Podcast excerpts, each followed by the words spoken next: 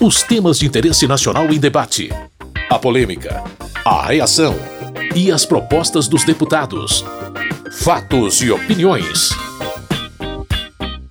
Olá, meu caro, minha querida ouvinte, você que acessa o programa nos agregadores de podcast, seja bem-vindo, bem-vinda ao Fatos e Opiniões. Se você gosta de debates políticos a respeito dos temas mais complexos, a gente seleciona os que acontecem no plenário, o principal ambiente de votações da Câmara. E mais uma vez, nessa semana não foram os projetos da pauta que dominaram as atenções, mas discussões a respeito da retomada de tributos federais sobre a gasolina e o etanol. Quem defende a volta dos impostos para esses produtos diz ser medida importante para financiar políticas públicas essenciais para a população. Os contrários, por outro lado, acreditam que o impacto será negativo, sobretudo para os mais pobres. Para Eduardo Bolsonaro, deputado do PL de São Paulo, a volta dos impostos sobre gasolina e álcool se deve à própria estrutura estatal. Muitas das vezes nós falamos aqui em estado grande, aumento de número de ministérios, e o cidadão comum não compreende como é que isso afeta ele lá na ponta. Pois bem, a conta está chegando para você pagar. O aumento do PIS e COFINS que o presidente Bolsonaro havia zerado e o Lula e o Haddad vão retornar agora com essa cobrança desse imposto federal, vai certamente impactar mais do que 69 centavos o litro da gasolina. Para ter uma ideia, vai custar mais 37 reais para você abastecer o seu popular Volkswagen Golzinho, seu Golzinho, para você ir voltar do trabalho, para você de repente ter um lazer com a sua família, vai encher o tanque dele, 37 reais a mais. O líder da Federação PSOL e Rede e deputado por São Paulo, Guilherme Bolos, similarmente discursou sobre a questão do preço dos combustíveis. Foi no governo Bolsonaro onde mais cresceu o preço da gasolina. E justamente porque não tiveram coragem de enfrentar a política de paridade de preço da importação adotada pela Petrobras. Política essa que, de maneira injustificada e inédita em termos internacionais, mantém o preço do petróleo brasileiro, que é autossuficiente, nosso país depois do pré-sal, definido pelo preço de importação em dólar. Não tiveram coragem de enfrentar os acionistas na Bolsa de Nova York, aí cortaram do PIS/COFINS, quer cortar da Previdência, da Seguridade Social. A gasolina, mesmo assim, o diesel aumentou demais e ainda tem a coragem de querer colocar esse tema em plenário.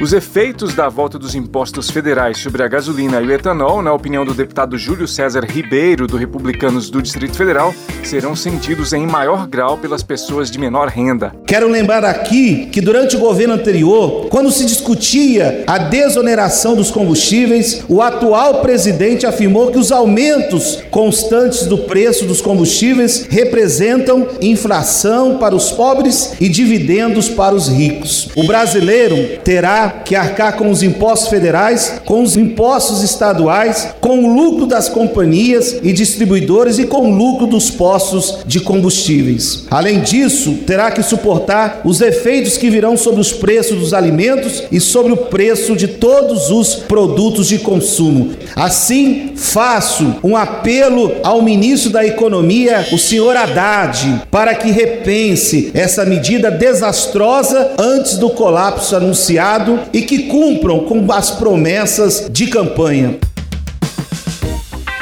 A deputada Ana Paula Lima, do PT de Santa Catarina, também comentou esse assunto. Eu não vi esses bolsonaristas subir na tribuna quando o preço da gasolina estava oito reais e o povo brasileiro estava sofrendo. Eu não vi esses bolsonaristas aí fazer a defesa do povo brasileiro quando Bolsonaro tirou recursos do estado de Santa Catarina na obra de infraestrutura. Eu não vi os bolsonaristas fazendo a defesa aqui do povo que estava passando fome e esses que se dizem patriotas estavam querendo é acabar com as nossas empresas estatais, a exemplo do que é a Petrobras. O presidente Lula tem trabalhado nesses 60 dias mais do que o Bolsonaro em quatro anos.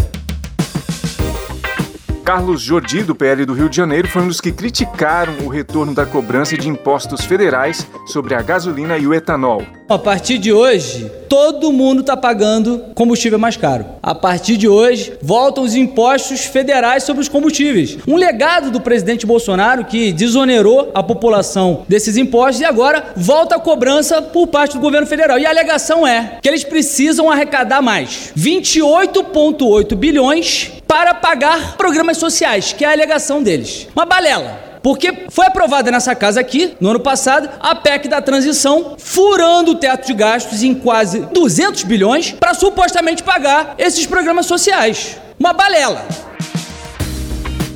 Na opinião do deputado Pompeu de Matos, do PDT do Rio Grande do Sul, a retirada de impostos federais pelo governo passado foi emergencial.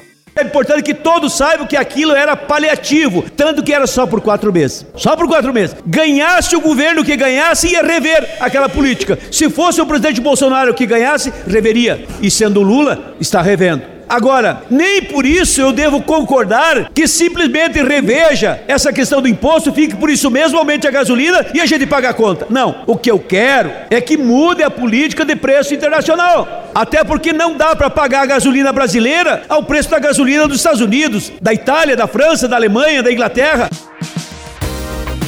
Marques Beltrão, do PP de Alagoas, cobrou mudanças na política de preços da Petrobras. A gente viu o ministro Haddad dizer que espera que a Petrobras tome alguma medida, já que a Petrobras tem gordura para queimar. E a Petrobras anunciou baixar o preço da gasolina na refinaria. Só que o que vai baixar na refinaria gira em torno de 13 centavos. A volta dos impostos vai para cerca de 70 centavos. Então, de longe, está sendo uma medida justa do governo. O presidente Lula se elegeu com um discurso de que iria fazer da gasolina, do gás de cozinha, do óleo diesel e do etanol uma política de governo, principalmente da Petrobras, para mudar a política de preço da Petrobras. E até agora nós não vimos por parte da Petrobras nenhum anúncio de nenhuma mudança na política de preço, nem nenhuma discussão. O líder do governo e deputado pelo PT do Ceará, José Guimarães, respondeu aos que criticaram a retomada de impostos sobre a gasolina e o etanol. O que é que o nosso governo fez pela responsabilidade que ele tem com o país, responsabilidade social e fiscal que ele tem, é de tua medida provisória, primeiro lugar, não reajustando o preço do óleo diesel, que todo mundo sabe que esse país, o consumo de óleo diesel é muito grande, porque todo o sistema de cargas e transportes é com base no óleo diesel, portanto não tem reajuste. Não tem reajuste do botijão de gás, do gás de cozinha, que foi elevado quantas vezes por aqueles que apregou, cobrando do atual governo responsabilidade com os compromissos de campanha? Quantas vezes o preço do botijão de gás aumentou nesses quatro anos de governo Bolsonaro? E estabeleceu apenas uma alíquota, um percentual de reajuste do combustível, da gasolina, que ao mesmo tempo, quando a imprensa anuncia 47, na verdade não é 47. 47 é 26 porque vai descontar o excesso do preço que a Petrobras estava cobrando com base na política de paridade de preço. Fatos e opiniões. Março é considerado o mês das mulheres por causa da celebração do Dia Internacional da Mulher no dia 8. E tradicionalmente a Câmara vota muitos projetos que estão na agenda da bancada feminina. Nesta semana já teve um aprovado e a expectativa é que vários outros entrem na pauta na semana que vem. A proposta aprovada agora cria o programa Crédito da Mulher no âmbito das instituições financeiras oficiais federais e estipula percentuais de concessão de crédito em programas já existentes como o Pronamp.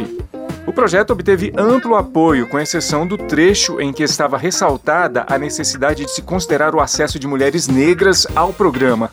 Ao discursar sobre a proposta, a deputada Bia Kisses, do PL do Distrito Federal, comentou exatamente essa parte do texto. É um projeto meritório de facilitar crédito às mulheres empreendedoras. Entretanto, há nesse projeto uma questão que muito nos preocupa, que é um recorte racial. Eu como mulher, eu quero sim ajudar as mulheres empreendedoras, mas eu quero ajudar a todas as mulheres empreendedoras, sejam elas brancas, negras, louras, morenas, morenas, asiáticas, indígenas, todas aquelas mulheres que se proponham a empreender. Portanto, esse recorte racial, eu considero que ele cria uma cota racial, quando na verdade essa cota, muito melhor seria uma cota social. Diferentemente, Érica Cocai, do PT do Distrito Federal, defendeu esse foco específico do projeto. Quando se faz aqui um recorte de raça, se faz o um recorte de raça reconhecendo também que há um racismo estruturante no nosso país. Um racismo que se expressa no racismo religioso, no racismo ambiental, no racismo que faz com que tenhamos mulheres negras ganhando menos, inclusive, do que as mulheres brancas. É impossível negar a lógica racista que permeia esse país. É impossível negar, e ao reconhecê-la, cabe a este poder e ao Estado e à própria sociedade civil lutar para que tenhamos políticas para esta superação. Cristonieto, do PL do Rio de Janeiro, também criticou o trecho que ressaltava a necessidade de destinação dos recursos para mulheres negras. Conversamos com a relatora, que gentilmente acolheu a nossa proposta. O que, que a gente tinha sugerido à relatora? A gente tinha sugerido a supressão de mulheres negras e a inclusão de mulheres de baixa renda, porque mulher é mulher, independente de cor, de raça, de sexo, de idade. Então, o objetivo central da lei é que todas as mulheres nessa condição, ou seja, de baixa renda, estejam contempladas. Se a gente coloca o recorte racial, a gente entende que isso reforça uma espécie de segregacionismo. A deputada Jaque Rocha, do PT do Espírito Santo, por outro lado, defendeu o recorte racial previsto no texto do projeto. Milhares de mulheres negras, assim como eu, precisam da oportunidade desse Estado. E a partir do momento em que alguns dos nossos colegas não compreendem o que é a luta antirracista desse país com o passado escravocrata, está invisibilizando milhões de mulheres que fazem desse país ser as suas riquezas.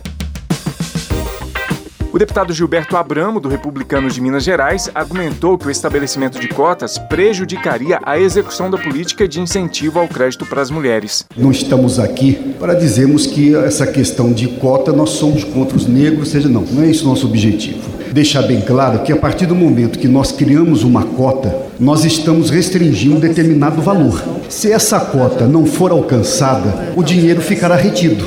Se houver mulheres brancas, indígenas, independente da classe, que desejar ter acesso a esse recurso, não poderá, porque o dinheiro está retido, porque não se alcançou a cota. O texto foi modificado a partir de toda essa discussão. Inclusive, a deputada Fernanda Melchiona, do PSOL do Rio Grande do Sul, ressaltou essa nova redação. Essa parte que ele criticou foi substituída no novo relatório. Não tem um percentual reservado, mas critérios de inclusão e de prioridade para que as mulheres negras e mulheres com deficiência tenham protagonismo e prioridade nesse crédito, sem percentual de reserva né, de, de crédito, o que, na nossa opinião, até seria adequado. Como disse a deputada Fernanda Melchiona, com os debates e a busca de acordo para aprovação do projeto, o texto foi alterado e a redação ressaltou recorte para mulheres em vulnerabilidade social. Aí, a maioria aprovou o projeto que cria o programa Crédito da Mulher no âmbito das instituições financeiras oficiais federais e estipula percentuais de concessão de crédito em programas já existentes como o Pronamp. No próximo passo, a proposta vai ser votada no Senado. Para saber mais sobre esse projeto, rever ou ouvir os debates que acontecem no plenário, não deixe de acessar o site www.câmara.leg.br. É isso, meu caro, minha querida ouvinte, com sonoplastia de Tony Ribeiro, esse foi o Fatos e Opiniões de hoje. Muito obrigado por sua audiência, você que nos ouve aqui no seu rádio ou nos agregadores de podcast. Tudo de bom e até a próxima semana. Fatos e opiniões. Os temas de interesse nacional em debate.